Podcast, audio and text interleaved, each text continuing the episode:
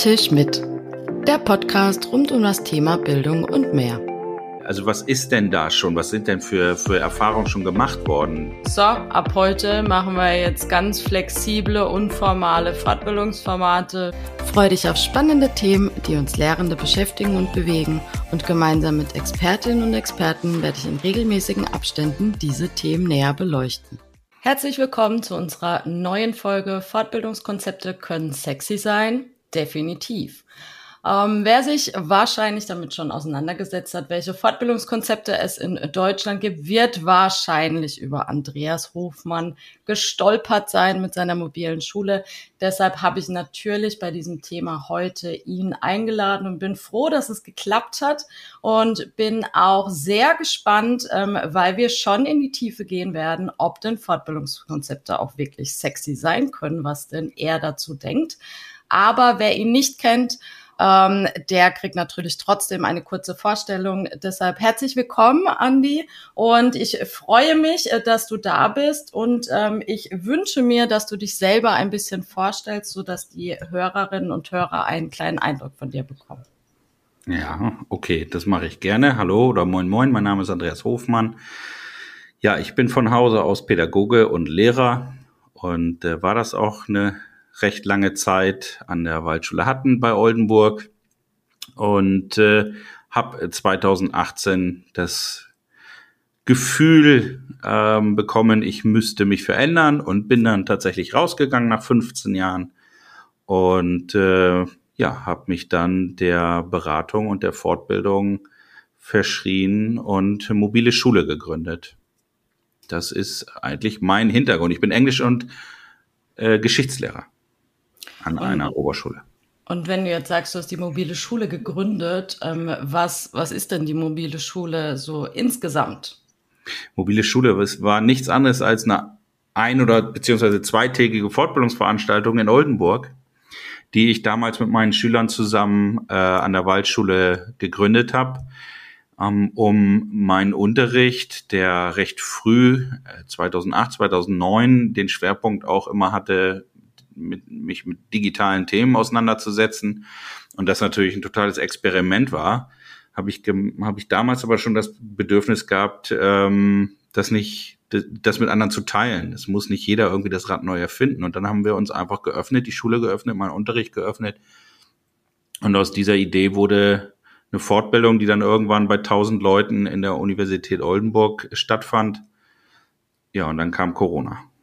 So, und ähm, weil dann eben die Präsenz so nicht mehr klappte, haben wir das Ganze auf ganz neue Beine gestellt, Online-Formate gebastelt, große Tagungen monatlich gemacht, aber auch kleine Formate, kleine Sachen für Einsteiger. Also ich versuche mit Mobile Schule eine Fortbildungsplattform aufzubauen, die für jeden etwas bietet. Online, Präsenz, synchron, asynchron, als Messe, das ist so mobile Schule. Und die baut sich eben gerade auf. Und ich wirst du mich die Frage in ein Jahr stellen, werde ich dir sagen, das war nie so geplant. Aber ähm, ja, die Entwicklung in diesem Bereich ist eben rasant im Moment. Jetzt hast du schon ein paar Formate genannt, beziehungsweise angefangen hat es ja mit der Tagung, die jetzt natürlich anders auch stattfindet. Aber ähm, könntest du vielleicht deine Formate, die man auf der Homepage ja einsehen kann, so in ein, zwei Sätzen jeweils ähm, erklären, dass sich der, die Hörerin oder der Hörer so ein bisschen wiederfindet, wo er vielleicht ähm, für sich was finden könnte? Ja, die Tagung ist, also die digital nennen wir das, Ah, genau, muss ich anders anfangen. Sie kommen selbst schon durcheinander bei den ganzen Namen. Also digital nennen wir die Online-Tagung sozusagen, die Online-Veranstaltung, die wir letztes Jahr und dieses Jahr auch tatsächlich fast monatlich gemacht haben.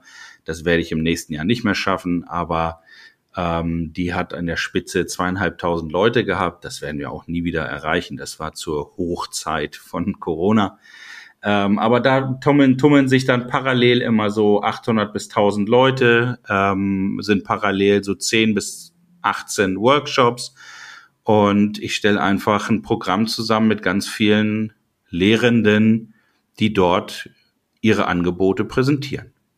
Und dann gibt es ähm, online noch ähm, für Einsteiger etwas. Das ist, ähm, oder ich mache es anders. Wir haben jeden Tag quasi oder drei, vier Tage die Woche haben wir Fortbildungsprogramm auch nachmittags für diejenigen, die sich auf so einer Tagung vielleicht nicht so wohl fühlen, sondern die sich so ihr Fortbildungsprogramm über einen längeren Zeitraum zusammensuchen müssen, das ist oder wollen oder können, das ist ein Teil dann kostenfrei, ein Teil kostenpflichtig, das ist auch wirklich der einzige Teil, der kostenpflichtig ist. Ähm, und das ist die Flatrate und da kann man dann eben sich sein Programm zusammensetzen über Monate oder vielleicht ein Jahr, wie man das möchte, we für wenig Geld. Und da haben wir eingebettet den Einsteigerbereich, weil wir gemerkt haben, dass gerade die ganz unsicheren Kolleginnen und Kollegen immer mehr Probleme haben, sich überhaupt noch zu outen, wenn man das überhaupt so, sie empfinden das so. Ich finde es nicht so, aber das ist wirklich ähm, kaum einer noch mehr sagen darf, ich habe es immer noch nicht verstanden oder ja, ich, wir hatten jetzt zwei Jahre Corona, aber ich habe trotzdem Defizite, ich kann das nicht. Und da äh, kümmern wir uns wirklich um die in kleinen Gruppen, in langsamem Tempo. Ja, und jetzt im Ende September finden dann auch wieder Präsenzveranstaltungen statt, also neben der Tatsache, dass wir Schilf und Schilftage und pädagogische Tage auch organisieren. Aber da findet in Hannover die große Tagung statt mit zwischen 1000 und 2000 Gästen. Das sind jetzt so die, die reinen Fortbildungsveranstaltungen, die man auf der Homepage findet. Ähm, was ich aber noch gefunden habe, ist ähm, das Magazin. Wie mhm. bettest du das ein bei der mobilen Schule? Naja, es ist, ist ja ein Riesenproblem. Weißt du, es gibt die Landesinstitute, die, die bieten Sachen an, meistens leider über Plattformen, die nicht ganz so intuitiv sind, wie auch immer sie 16 in 16 Bundesländern heißen. Es gibt einfach keinen zentralen Ort, wo du etwas findest. Ja, dann hast du von der Plattform mal gehört und die Stiftung macht was Schönes. Und ähm, aber wirklich finden tust du Dinge nur, wenn du in dem Thema drin steckst. Und wenn du einfach jetzt Bedarf hast, dann stocherst du ja irgendwo nur rum. Und äh, mit dem Magazin, was wir an 25.000 Schulen rausgeben, äh, ähm, Institutionen, Schulen stimmt nicht ganz, und dann auch online natürlich zur Verfügung stellen, ähm, sammeln wir Ideen, wir stellen unsere Referentinnen vor, wir, wir haben dann Kalender drin, ähm, kostet auch nichts das Magazin, wo Menschen dann einfach gucken können, ah, okay, hier und hier findet auf der und der Plattform das und das statt. Und das sind nicht nur unsere Angebote, ganz und gar nicht, sondern wir nehmen auch alle anderen, auch Mitbewerber damit rein und wollen einfach den Leuten die Möglichkeit bieten, gute Fortbildung zu finden. Okay, jetzt machen wir ja nicht den Podcast ähm, über die mobile Schule. Deshalb ein letzter Werbeblock. Wer sich über die Formate der mobilen Schule nochmal informieren möchte, der kann auf mobile.schule gehen. Dort findet er dann alle Informationen, alle Formate und sonstiges. Was uns aber wichtig ist, ist, es, die mobile Schule ist jetzt riesig gewachsen und du machst ja Fortbildungen für Lehrende in ganz Deutschland, egal ob jetzt, wir haben gehört, vor Ort oder online oder oder in kleineren Gruppen. Wie oder was glaubst du, warum jetzt deine Fortbildungen oder die mobile Schule so gewachsen ist? Ähm, warum deine Fortbildungen so erfolgreich sind? Was machst du da anders? Gibt es für dich Kriterien, dass wir wieder zum Thema kommen, dass man ja gerne bei der mobilen Schule Fortbildungen besucht oder auch die Schilf so bucht, so dass du ja sehr ausgelastet bist? Also Worin unterscheidet sich dein Format zu vielleicht ganz anderen oder welche Kriterien legst du ähm, für dich fest, so müssen deine Fortbildungen aussehen? Also eine Sache ist ein bisschen, da nutze ich ein bisschen die starre Starrheit des Systems. Ich darf das machen, was ich will. Und das dürfen natürlich diejenigen, die für ein Land oder als für ein Landesinstitut Fortbildung anbieten, dürfen es nicht. Die müssen Plattform A nehmen. Ich darf die beste Plattform nehmen. Die müssen ähm, Fortbildende nehmen aus ihrem Dunstkreis. Sind aber vielleicht nicht immer die besten. Man hätte vielleicht manchmal gerne, äh, gerne andere. Also mein Vorteil ist einfach, ich darf über den Tellerrand gucken, was ich mir überhaupt im Schulsystem viel mehr wünschen würde. Ich darf mir ähm, Fortbildende ähm, äh, zusammensuchen, mit denen ich gut klarkomme, mit denen ich äh, auf Augenhöhe sprechen kann, die tolle Sachen machen, die motiviert sind.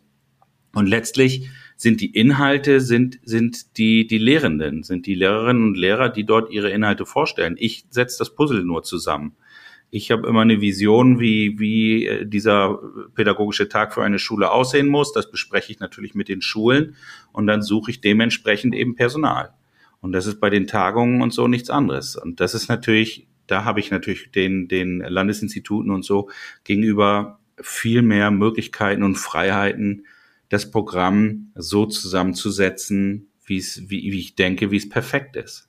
Ja, und da muss nicht der Professor aus der Uni XY aus Niedersachsen sprechen, weil man irgendwelche ja, Connections hat, sondern ich kann da einfach hinsetzen, von dem ich denke, dass er einfach den Menschen am meisten bringt. Das ist mein großer Vorteil. Okay, dann hören wir doch mal aus dem Nähkästchen von Andreas Hofmann. Jetzt meldet sich eine Schule bei dir und möchte einen pädagogischen Tag. Das ist ja so das, wo sie noch ein bisschen mit bestimmen können, mitreden können, wünschen können. Wie gehst du jetzt vor, so dass du sagst, das wird ein gewinnbringender Tag und so gesehen, die Fortbildung macht auch dem Kollegium Spaß. Ich nehme alle mit, so dass es ja ein sexy Fortbildungstag war. Ja, tatsächlich führe ich immer ein Gespräch erstmal und, und frage, wo sie stehen und was sie sich wünschen. So, und ähm, aus diesem Gespräch heraus, ähm, das ist immer verschieden, mit ähm, manchen Schulen geht's schnell, man findet schnell einen gemeinsamen äh, Nenner, mit manchen dauert es ein bisschen länger, sind zwei oder drei Gespräche auch gerne im Vorfeld. Und dann wird geguckt, welches Format eignet sich. Eignet sich hier vielleicht tatsächlich ein Barcamp-Format oder eignet sich tatsächlich, brauchen wir hier ein ich sag mal, einen etwas starren Impulsvortrag am Anfang, um alle erstmal abzuholen. Also ähm, ich, ich, ich gebe ja auch das Format nicht vor. Also ich, die, mir wird ein Tag vorgegeben oder zwei Tage und ähm, ich versuche dann Formate zu bauen sozusagen und zu finden, ähm, die dieser Schule passt und ihrem, ihren Zielen passt und daraufhin, wenn ich dieses Format habe, weiß ich, wen ich da als Referent und Referentin bundesweit anfragen kann, die das am besten füllen. Jetzt frage ich kritisch, aber ich nehme es mir raus, ähm, weil wahrscheinlich auch der ein oder die andere sich das auch so ein bisschen fragen. Jetzt hast du ja vorhin gesagt, naja, du bist ja aus der Schule raus. Woher weißt du denn grundsätzlich, was die Schule überhaupt noch bräuchte? Also gibt es da Dinge, wie du dich auch informierst, oder ist es dann, nö, ich mache eine Blaupause von vor fünf Jahren? nee, also erstmal ähm, bin ich ziemlich sicher, dass in den vier Jahren, denen ich raus bin, methodisch didaktisch in der Schule, ist jetzt nicht so viel passiert. also, ähm, also ich, ich, ganz ehrlich, ich habe ja mehr Eindrücke, Einblicke in Schulen, als ich das je hatte. Ja, also ich habe, ich krieg ja von verschiedenen Schulformen, von verschiedenen Bundesländern, von verschiedenen Landesprojekten kriege ich ja viel mehr Input und viel mehr mit, als ich früher als jemand, der 25 Stunden unterrichtet hat, mitbekommen habe und wo ich mich mit meinen Schülern auseinandergesetzt habe. Also dieses Argument ähm, ist, ist ja, habe ich tatsächlich schon einmal gehört, ist aber natürlich Murks. Ne? Also ich, ich weiß schon, wie man unterrichtet und ich glaube, ähm, die, die, die Vielfalt der Eindrücke, die ich gewinne, die helfen mir gerade, den Schulen zu helfen, weil ich war Realschullehrer, Oberschullehrer. Ähm, ich hätte dir vor ein paar Jahren nicht sagen können, wo die, wo die Bedarfe eines, einer, einer pädagogischen, äh, einer sonderpädagogischen Einrichtung waren. Und jetzt, nachdem ich irgendwie 20, 25, 20 ähm, äh, Schulungstage mit, mit äh, SBBZs oder Förderschulen gemacht habe, habe ich natürlich einen ganz anderen Eindruck gewonnen. Und deswegen, ich glaube, das kommt mir sogar zugute auch wenn ich nicht mehr an der Front stehe sozusagen. Ja, ich habe es auch kritisch gefragt, weil ich wusste, dass du darauf eine Antwort hast, aber ähm, wir haben es nicht davor besprochen, dass ich das frage. Ähm, aber es ist nämlich so ein bisschen die Überleitung zu meiner nächsten Frage. Jetzt kann ja sich nicht jeder bei dir melden ähm, du kannst nicht jeden Tag an einer anderen Schule sein und selbst dann würde das Schuljahr nicht ausreichen. Von daher gibt es ja Fortbildungsbeauftragte an der Schule, die teilweise ja auch schon ein bisschen vorplanen müssen oder das sogar, weil sie einfach auch kein Budget haben, das von, von innen heraus stemmen müssen. Mit deiner Expertise jetzt, wie du auch Schilftage planst oder komplett die ganzen Fortbildungen und wie du siehst, was eine Schule bräuchte, wo sie hin sollte oder sonstiges, was rätst du diesem Fortbildungsbeauftragten? Wie kann er erstens vielleicht vorgehen, um um auch so ein bisschen so einen kleineren Schilftag für sich auch mal zu planen an der Schule oder wie kann er grundsätzlich mit Fortbildungen an seiner Schule umgehen? glaube, wir müssen ja, müssen, wir stehen ja gerade, man darf jetzt nicht sagen, äh, wir sind nach Corona, ist natürlich Quatsch, wir sind immer noch mittendrin, aber was die Lockerung angeht, ich glaube, was es jetzt bedarf und was es ganz häufig bedarf, ist, dass man einfach erstmal guckt, was haben wir überhaupt schon, weißt du? Man, also was ist denn da schon? Was sind denn für, für Erfahrungen schon gemacht worden? Die, die Hektik des Alltags erlaubt das meistens gar nicht, sich darüber auszutauschen, was überhaupt schon gemacht wurde in den letzten zwei, zweieinhalb Jahren, was die, was die Kollegen und Kolleginnen äh, für Erfahrungen gesammelt haben, was sich bewährt hat bei denen. Ich glaube, was ich sagen will, ist erstmal eine Evaluation. Wo stehen wir überhaupt? Was haben wir schon gemacht? Und was fanden wir für uns totalen Murks? Ja, jeder von uns ist anders und ich finde Sachen totalen Murks, die digital gemacht werden, die andere total abfeiern. Und, und ich mache und wie würdest Sachen, du jetzt raten, wie die das sammeln?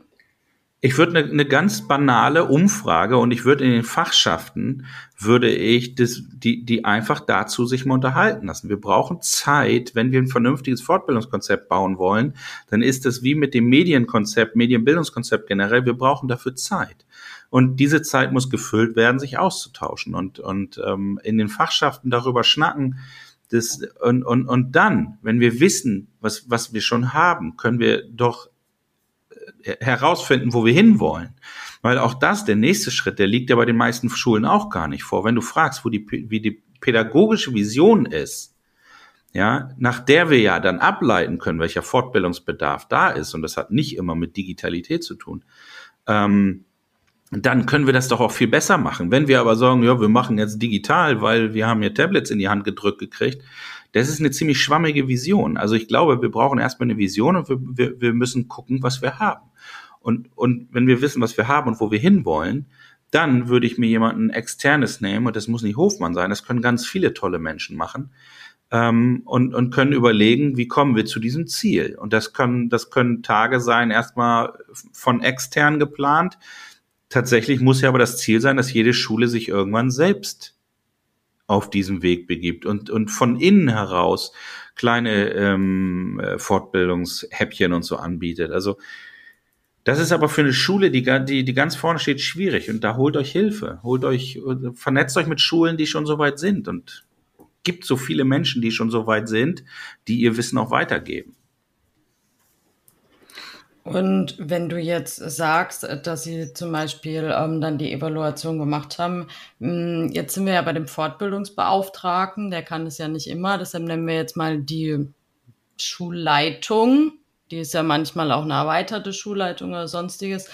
Wenn die jetzt zuhören oder der Fortbildungsbeauftragte und der muss es dann weitertragen, was würdest du da raten? Oder ist das wirklich, nee, der ist ja wegen seinem, seiner Stelle als Fortbildungsbeauftragte dafür zuständig? Oder gibt es da auch Tipps? Ja, ich glaube, das ist schon, das ist schon der, der, der typische Schul, Ansatz, ja. Da kriegt einer eine Anrechnungsstunde, wenn er Glück hat, oder eine halbe. Und der hat jetzt den Hut auf und darf jetzt den ganzen Kram da stemmen. Das ist natürlich Mumpitz, das wird auch nicht klappen. Also, und äh, die Digitalität wird auch nicht klappen, äh, oder beziehungsweise die, der kulturelle Wandel, in dem wir stecken, wird auch nicht klappen, wenn wir davon ausgehen, dass ein Medienbildungskonzept da ist. Das ist eine Querschnittsaufgabe der ganzen Schule, eines jeden Kollegen, einer jeden Kollegin, ähm, und, und das kann nicht einer machen. Das muss die Schulleitung muss mit vorangehen. Der Fortbildungsbeauftragte kann vielleicht die Impulse da reingeben und so. Äh, aber letztlich ist, ist, kann das keine Zwangsveranstaltung werden. Wenn es eine Zwangsveranstaltung wird, die der Fortbildungsbeauftragte gemacht hat, das pfeffert dir ja um die Ohren. Ja, und dann äh, ist die Motivation nicht nur beim Fortbildungsbeauftragten weg. Ja, das heißt, es muss von oben vorgelebt werden und es muss von oben eine Vision vorgegeben werden, eine pädagogische, nicht eine technologische, eine pädagogische. Und dann kann der Fortbildungsbeauftragte gerne schöne Impulse bringen, Leute ranholen, koordinieren. Den Rest muss das gesamte Kollegium stemmen, nicht der Fortbildungsbeauftragte. Also ich nehme ja immer so ein bisschen verschiedene Positionen ein. Normalerweise spiele ich so die Anfängerin, damit wir alle abholen. Jetzt spiele ich mal die Kritikerin und sage, okay, danke, lieber Herr Hofmann. Ähm, ich habe jetzt auch noch zusätzlich das auch noch, obwohl ich die Aufgabe gar nicht wollte. Und jetzt muss ich hier loslegen und muss mich in der Fachschaft treffen und irgendwas diskutieren, was wir jetzt da digital umsetzen. Ich habe aber eigentlich gar keine Ahnung. Dann gibt es die Landesinstitute. Das ist, das ist Job der Landesinstitute und der medienpädagogischen Berater der Region. Also ich weiß, es gibt Regionen in Deutschland, da brauchst du da nicht drüber nachdenken, weil du keinen findest. Aber in, beispielsweise in Niedersachsen oder Nordrhein-Westfalen gibt es doch eine, eine ganz schön große Zahl an medienpädagogischen Beratern, die in den Regionen tolle Arbeit leisten. Baden-Württemberg genauso, Bayern auch holt euch da die Hilfe. Das ist staatliche Hilfe. So, und, und dann kann man dazu immer noch Hilfe von außen holen. Aber in erster Linie, ich weiß, das ist jetzt rein gewerblich gesehen natürlich total Quatsch, was ich hier sage. Nein, ist natürlich total richtig. Nein, aber holt euch die Hilfe. Ich, ich bin häufig in Schulen, die wissen, die kennen nicht ihren medienpädagogischen Berater der Region. Und da denke ich mir, wo ist das Problem? Also, wo, wo liegt hier das Problem? Bei der Schule oder bei dem Berater? Das, da, da gibt ja, ich glaube ja grundsätzlich vielleicht auch bei beiden so gesehen, weil wo ich gar nichts damit zu tun hatte, dann habe ich einmal im Jahr eben bei uns auf der Plattform geguckt, was gibt's für Fortbildungen. Mhm. Ich wusste jetzt auch nicht unbedingt, wie der Berater oder die Beraterin hier für meine Schule in meinem Kreis irgendwie heißt. Also mhm. waren jetzt auch nicht da, aber jetzt, wo ich so ein bisschen mehr drin bin, ja klar kenne ich die und denke mir auch, warum kennen die die nicht? Also ich glaube, so ein bisschen beidseitig. Aber ich frage mich halt, okay, wenn jetzt wirklich eine Schule am Anfang steht, wie du es gerade beschrieben hast, und jetzt sammeln die, was jeder so ein bisschen gemacht hat. Und jetzt gibt's eine Vision. Und die Vision wäre wahrscheinlich sehr allgemein formuliert fürs Medienbildungskonzept oder für den Medienentwicklungsplan. Und deshalb ist so, wie kriegen die jetzt den Sprung hin? Also woher kennen sie denn irgendwie Dinge, die gehen mit Tools oder mit Apps oder sonstigem, was einfach anfällt? Woher sollen sie diese Informationen kriegen, um jetzt von ihrem äh, Status quo zur Vision zu kommen?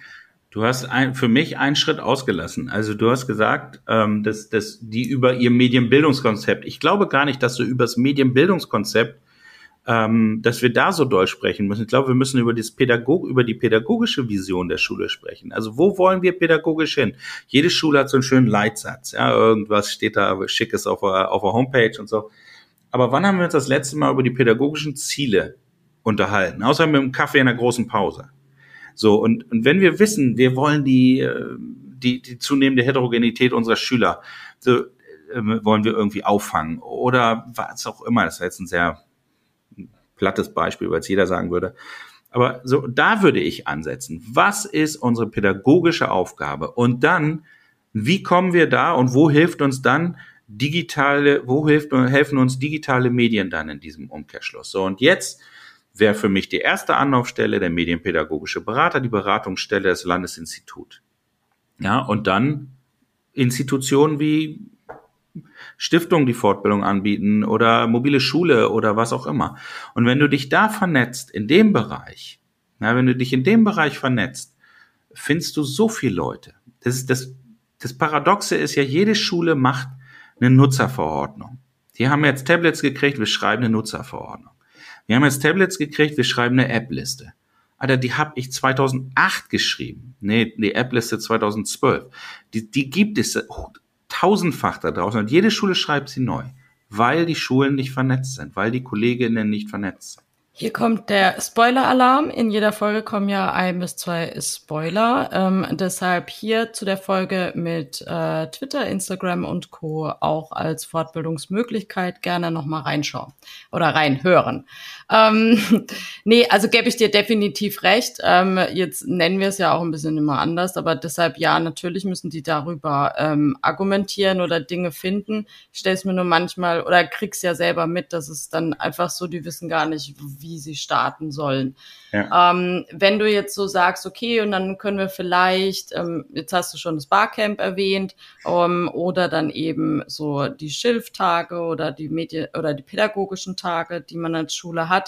Aber es gibt ja, oder andersrum, der Bedarf ist ja wahrscheinlich höher, wie einmal im Schuljahr jetzt diesen pädagogischen ja. Tag zu machen. Gibt es Formate, wenn wir wieder zum Thema so ein bisschen kommen, die ja auch Spaß machen, die sexy sind, weil sie anders sind, weil sie irgendwie doch mehr auf die Kolleginnen und Kollegen eingehen oder sonstiges, wo du sagst, hey, probiert euch mal mit den Formaten aus ähm, und nicht immer das von neun bis 18 Uhr die, die und die Schulung. Ja, absolut. Ich meine, es gibt, es sind so zwei Standbeine. Ich habe es ja eben gesagt, Impulse von außen sind immer gut und braucht, glaube ich, auch jede Schule in vielen Bereichen. Aber irgendwann muss eine Schule auf eigenen Beinen stehen und sich selbst fortbilden. Und auch das neue Kollegium, es kommen ja immer wieder jedes Jahr neue. So, und da gibt es natürlich wunderbare Möglichkeiten, ja. Also, ich weiß nicht, wie, die Kurskiosk oder wie auch immer diese Mikroveranstaltung, also Mikroschilfs. Im Prinzip geht es darum, dass die Expertise des Kollegiums genutzt wird, unformal, was weiß ich, in der Mittagspause oder, oder online, vielleicht auch mal eine halbe Stunde abends oder 20 Minuten abends, ähm, sich auszutauschen, eine App vorzustellen. Also, dass wir wegkommen von diesem, eine Fortbildung braucht immer eine Beantragung beim, bei der Bezirksregierung oder wie auch immer das heißt. Ja, braucht Gelder und es braucht externe und viel Planungszeit. Braucht es nicht. Da ist so viel Gutes im Kollegium, in fast jedem Kollegium. Und wenn man einfach eine Liste aushängt und sagt, so pass auf, ähm, ich habe jetzt was gemacht zu Tool XY, ich möchte euch das nächsten Mittwoch 14.15 Uhr oder 13.12 Uhr bis 13.28 Uhr vorstellen, mit Müsli in der Hand. Super. Ja, also dieses, dass wir mal wegkommen, Fortbildung immer so formal zu denken. Und das ist online ja nun noch viel geiler möglich. Na, und wir haben es ja nun alle gemacht und man kann es auch abends eine halbe Stunde beim, gut, ich sage, nee, abends ja auch doof. Ja, man kann es ja auch nachmittags eine halbe Stunde. Genau, ja, genau. Also weg von dieses muss immer vier Stunden, sechs Stunden Blöcke haben. Das ist ja eine Denke, die, die, die, die hängt ja noch daran, dass man ab drei Stunden oder vier Stunden Reisekosten bezahlt bekommt, ab sechs Stunden ganzen Tag dann die Übernachtung bezahlt bekommt. Das sind ja noch so formalistische Blöcke. Die haben wir nicht mehr, brauchen wir auch nicht mehr. Ja, da weil wir immer in Schulstunden halt so ein bisschen denken. Das kommt, das kommt noch Da muss man es ja, genau. einplanen können in den Stundenplan. Es darf auch 32 Minuten dauern. Und wenn man merkt, man hat nichts mehr zu sagen, dann sagt man Tschüss.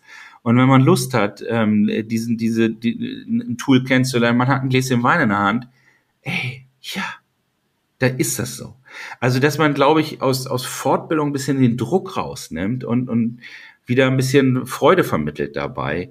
Ähm, das ist ja gerade im Bereich der Digitalität, wo es, wo es ja ganz viel irgendwie auch so ein bisschen bunt und klicki klicki und witzig sein kann. Das gehört ja auch dazu. Fortbildung muss motivieren, sonst will sie keiner machen. Ja, und wenn es immer ein Riesenbohai ist, wenn man was lernen will und man muss wieder seine Kinder wegorganisieren und der Hund muss zweimal pipi in der Zeit, dann, dann fällt schon wieder die Klappe bei einigen.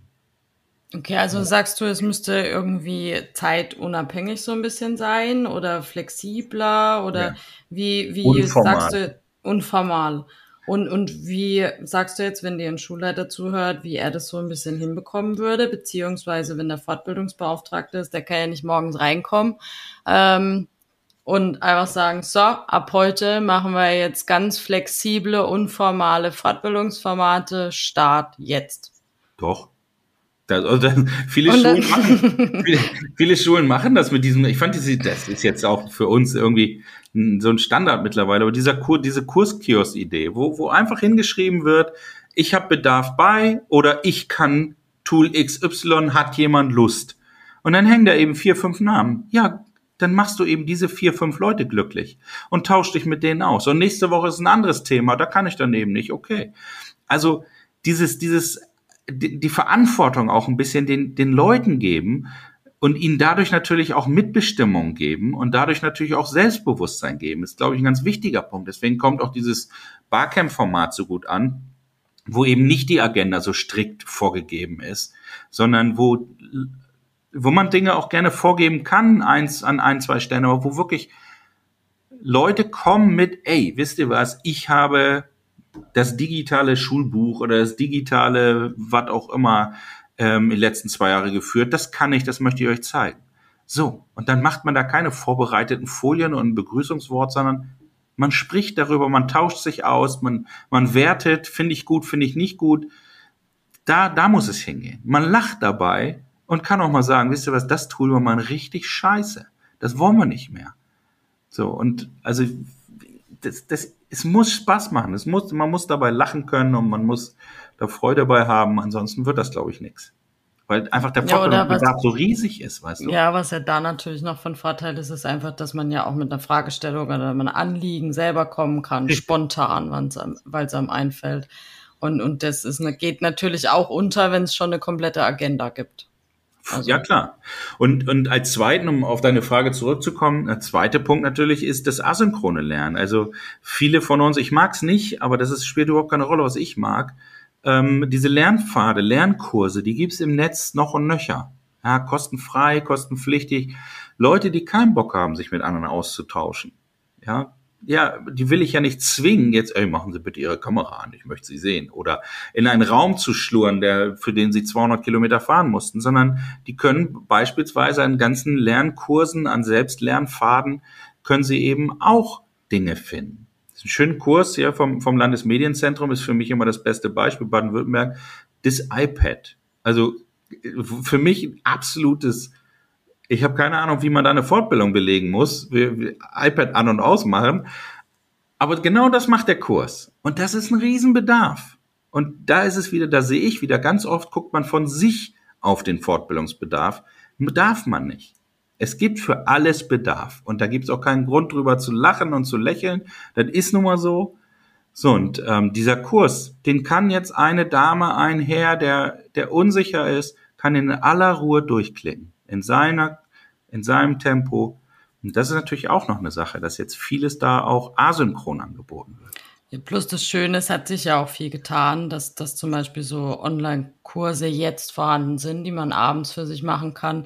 Ich weiß noch, dass ich vor fünf, sechs, sieben Jahren glaube sieben war es jetzt, ähm, bin ich zweieinhalb Stunden hingefahren für zwei Stunden Fortbildung und bin wieder zweieinhalb Stunden zurückgefahren und es war in Baden-Württemberg. Also deshalb, ähm, das ist mhm. dann schon natürlich hart, wenn du das machst, mehrmals machst oder sonstiges. Deshalb ist natürlich gerade das Online jetzt super, ähm, dass man es ja auch einfach länderübergreifend gestalten kann oder sonstiges. Also, aber gibt es irgendwie so Formate, wo du jetzt vielleicht auch bei dir irgendwie sagst, ja, das ist zukunftsweisend, daran sollten wir uns halten oder ist es die Vielfalt oder sind es die Kriterien? Also, wie kommen wir auch noch mal auf ganz ganz am Anfang zurück? Was machen deine Fortbildung so sexy und was sollten andere so ein bisschen abgucken vom Meister? Damit sie an ihrer Schule auch alle motiviert bekommen und alle mitmachen. Es ist die Vielfalt, weißt du, es ist einfach die Vielfalt. Es ist, ich glaube, wir, wir, wir, wenn wir ein Kollegium von 100 Leuten haben und wir stellen da vorne einen Typen hin, der einen Impulsvortrag hält, wie viel erreichst du damit? Für wen ist das wirklich dann motivierend, inspirierend? Ja, Na, je nachdem schon für mehrere, aber definitiv wahrscheinlich nie zu 100 Prozent. Genau, genau. Ich weiß es ja auch nicht. Vielleicht war ich auch schon so gut, dass ich 99 erreicht habe. Ich glaube nein. nein, aber weißt du, aber es, es muss einfach die Vielfalt genutzt werden. Und wir haben in den letzten zweieinhalb Jahren Corona so viel auch online erlebt, ja, Webinare, Tagungen online, asynchrone Angebote online. Das, das, das Portfolio hat sich ja mal verdreifacht. Früher war das, irgendwer steht vorne, quatscht uns voll 90 Minuten, wir gehen raus, vollgefüllt mit Informationen, sind zu Hause wieder alleine. Nee, nee, stopp, das war 9 bis 17 Uhr. Ach ja, die langen Dinger, ja, genau. du musstest auch noch den ganzen Tag Zeit haben. Ja, genau. So, das, das, das ist, für mich ist das eben, es muss Spaß machen und was, es muss immer Fortbildung, muss Vernetzungsgedanken mittragen. Ja, es muss, du, ich muss doch da rausgehen und wissen, bei wem kriege ich jetzt noch mehr Ideen? Ja, wer, wer, wer arbeitet da auch gerade dran? Wie machen die das in Bayern? Ja, und dann stellt sich fest, die sind gar nicht so anders, wie wir mal denken.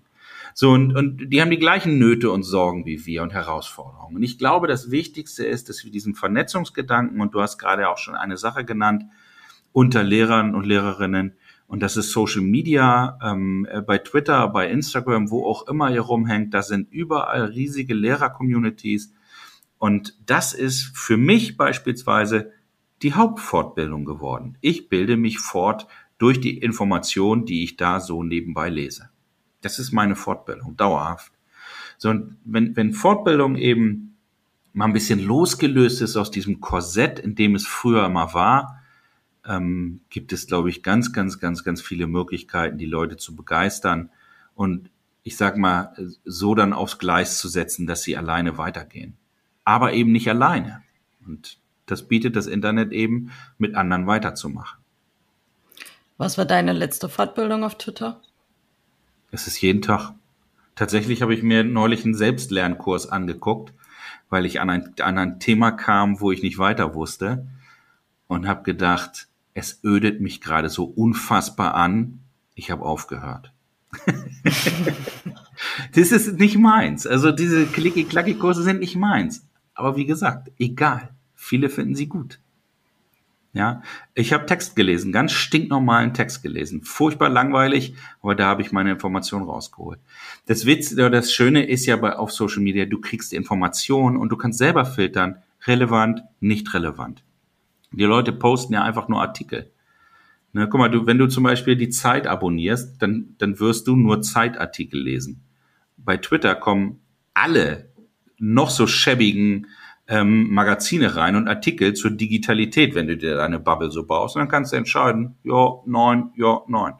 Das ist eben das Schöne. Es ja, zumindest auch Länder- und Schulart übergreifend. Ja, genau. Das ist ja genau. das Schöne. Und das also, ist, das ist, das ist da hast du recht, das gern. Das ist, glaube ich, ein ganz wichtiger Punkt. Du nennst das sexy. Ich nenne das ähm, Menschen zusammenbringen, die, die einfach Bock auf Schule haben und die, die Freude am Unterrichten haben. Und das versuche ich eben. Und mein, mein Glück ist, ich, ich muss nicht in, als Niedersachse südlich Osnabrücks aufhören zu suchen, sondern ich darf die ganze Bundesrepublik oder die Türkei oder äh, ja, Nachbarländer, ähm, Kollegen und Kolleginnen mit reinnehmen die unglaublich inspirierend sein können, auch für deutsche Kollegen und Kolleginnen. Ja, oder nicht nur das, sondern ich war ja auch schon einfach in Workshops drinne, wo von anderen Schularten war und ähm, habe dann halt mir Ideen damit rausgenommen. Klar kann ich es nicht eins zu eins umsetzen, wenn wir jetzt so der größte Unterschied ist ja zur Grundschule, ich mit meinen da, mit den größeren, aber ähm, trotzdem kann man ja Ideen mit rausnehmen ja. und, und wieder neue Dinge einfach, die die Kolleginnen und Kollegen da machen. Dafür musst du aber schon mal bereit sein, deinen Horizont zu erweitern, weißt du? Und wenn man dann sonst immer ein, weißt du, ich sehe das immer bei den Angeboten, die ich mache, das iPad in Mathematik in der Realschule. Denke ich mir, warum? warum? Ja. Na, weil derjenige es so genau wie möglich beschreiben will. Weil es ein Mathelehrer aus der Realschule ist, genau. genau. ja, aber das ist nun mal so und äh, da werden wir auch so schnell nicht rumkommen, weil ich glaube auch, man muss manchmal auch einfach sich in in Angebote reinsetzen, ähm, die nicht auf einen zugeschustert sind und seinen Horizont ein bisschen erweitern. Ich habe schon so tolle Sachen gelernt bei, bei, bei Informaten, die nichts mit meiner Schulform zu tun hatte. Ähm, ja, aber das ja. ist natürlich eine Einstellungssache. Also kurz vor, kurz vor Ende kommt noch der zweite Spoiler-Alarm. Es wird nämlich auch, weil du es gerade angesprochen hast, da müssen wir uns auch ein bisschen verändern oder über den Tellerrand sehen. Es wird eine Folge noch geben zur Veränderung der Lehrerinnenrolle. Ähm, was mhm. wir denn da so auf der Agenda stehen haben, dass wir ändern müssten oder sollen. Ähm, von daher, das wird noch kommen, das ist noch nicht online. Ähm, Andi, ich danke dir. Wir sind schon komplett über der Zeit. Wir haben wieder ein bisschen länger gebraucht, aber ich fand es wichtig, dass wir das schon noch mal ein bisschen durchgehen, dass, dass wir auch den Menschen helfen, die, die das wollen ähm, und, und die da irgendwie Tipps brauchen. Ähm, du hast aus dem Nähkästchen ein bisschen geplaudert. Ein bisschen hast du für dich behalten, damit wahrscheinlich noch deine mobile Schule weiterhin so erfolgreich bleibt. Das ist aber völlig in Ordnung. Oh ähm, deshalb vielen Dank ähm, und weiterhin äh, viel Erfolg dir. Ich danke dir. Bis dahin, ciao. Und wenn du noch Fragen, Anregungen oder Themenwünsche hast, dann schreib mir gerne auf Twitter.